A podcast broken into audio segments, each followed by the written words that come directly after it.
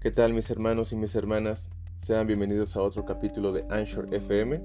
Yo soy Frater Abracadab y el día de hoy te voy a compartir un pequeño fragmento llamado Santuario Espiritual.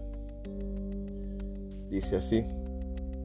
Este es el lugar para contemplar a tus amigos espirituales, a tus seres queridos, a tu ángel guardián, tus protectores, aquellos que tal vez no son visibles para los ojos físicos, pero lo son para los ojos internos.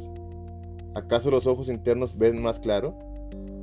¿Acaso los oídos internos escuchan mejor? ¿Acaso el corazón interno siente con mayor profundidad? Tus amigos de la tierra, de los espíritus pudieran querer visitarte en el santuario sagrado. Si lo deseas, lo harán. Si lo crees, ellos vendrán.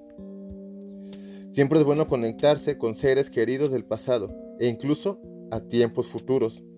Solo crea tu santuario, solo hazlo. Ellos vendrán, te lo aseguro. Trae tu diario a tu santuario espiritual para que puedas guardar tus recuerdos y tus visiones de alma.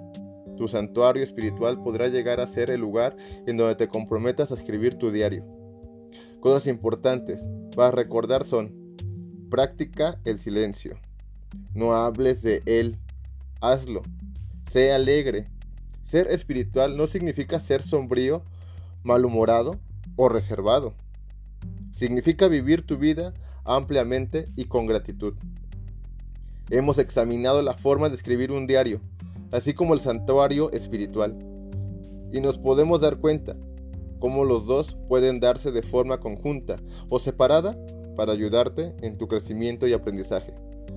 Pasemos a una tercera forma, un retiro personal. Te decreto luz y vida.